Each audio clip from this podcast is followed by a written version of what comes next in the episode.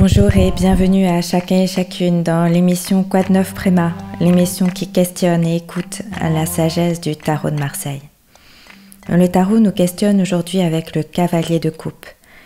La série de la coupe est la ligne de force du cœur, énergie des sentiments, élément haut.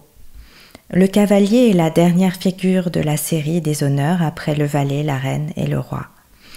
Et dans cette perspective, son rôle est grand car il sert le roi et la reine. Son rôle est digne, porteur. L'image est très parlante, touchante même. Le cavalier, par définition, monte un cheval, et donc la lame nous parle d'un mouvement.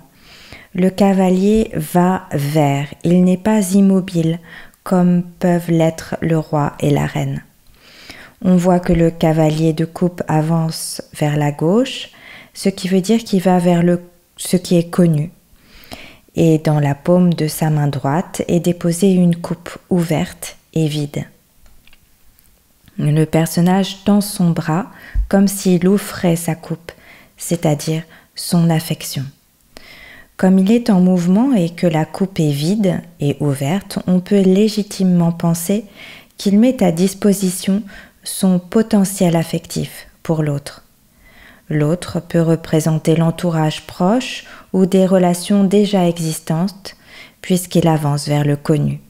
Peut-être même que le cavalier va vers des retrouvailles. On observe que la tête du personnage est un peu inclinée, et cette position est typique des enfants, en particulier des tout petits. Lorsqu'ils s'avancent vers un autre enfant, pour le solliciter avec sympathie, eh bien ils inclinent la tête d'un côté pour montrer qu'ils viennent en amis, qu'ils viennent en paix. Et l'adulte aussi utilise instinctivement cette position de la tête pour montrer aussi son empathie. Cette position montre donc de la part du cavalier toute sa sincérité et son application dans l'approche de l'autre. Le sol, de couleur jaune-orangé, indique que la personne est remplie de conscience et d'intelligence réceptive. On est vraiment ici dans un degré élevé de communication. Et si le terme ne m'agaçait pas par son usage galvaudé et souvent abusif, eh bien je dirais que le cavalier de coupe annonce une communication remplie de bienveillance. Il n'est pas si courant de rencontrer un cavalier ou une cavalière de coupe, une personne qui, par sa disposition à écouter, nous invite à parler, peut-être même à nous confier. cette qualité se rencontre chez les êtres qui parviennent à laisser de la place, qui ont du vide en eux pour accueillir. Une qualité toute féminine donc.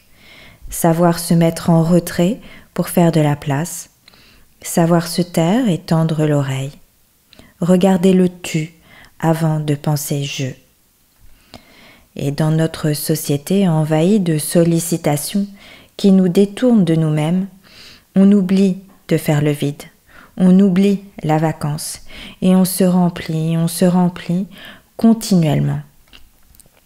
Ce remplissage nourrit notre petit jeu qui finit par être en surpoids et devient un ego glouton, insatiable, qu'on continue pourtant de flatter dans un flot continu, dans un flux continu d'autosatisfaction.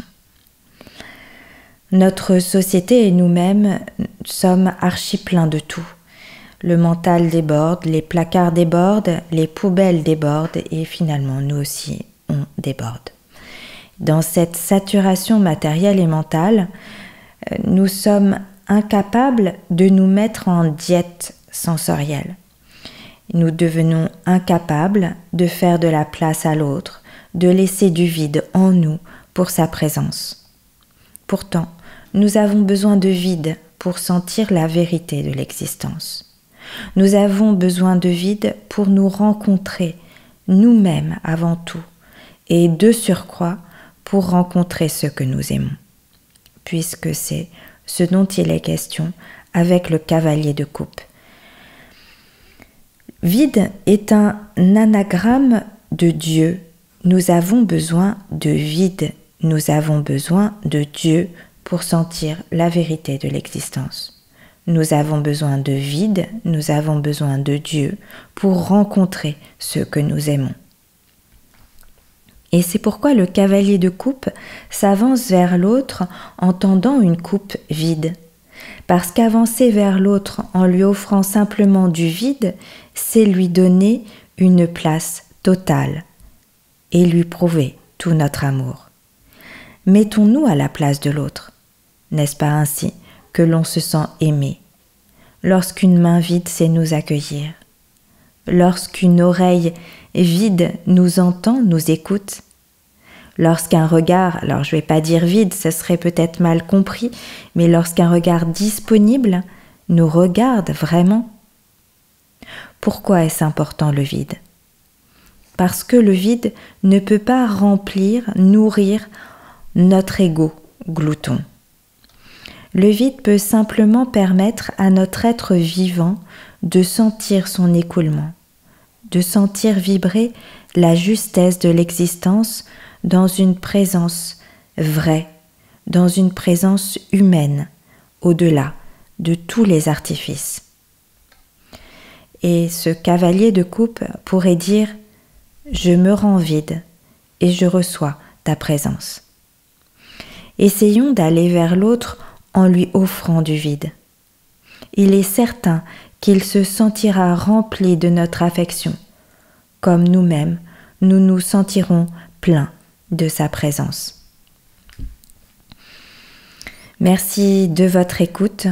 On se retrouve demain pour une pratique euh, dans laquelle je vous proposerai de prendre conscience du flux continuel de notre univers intérieur essentiellement vide.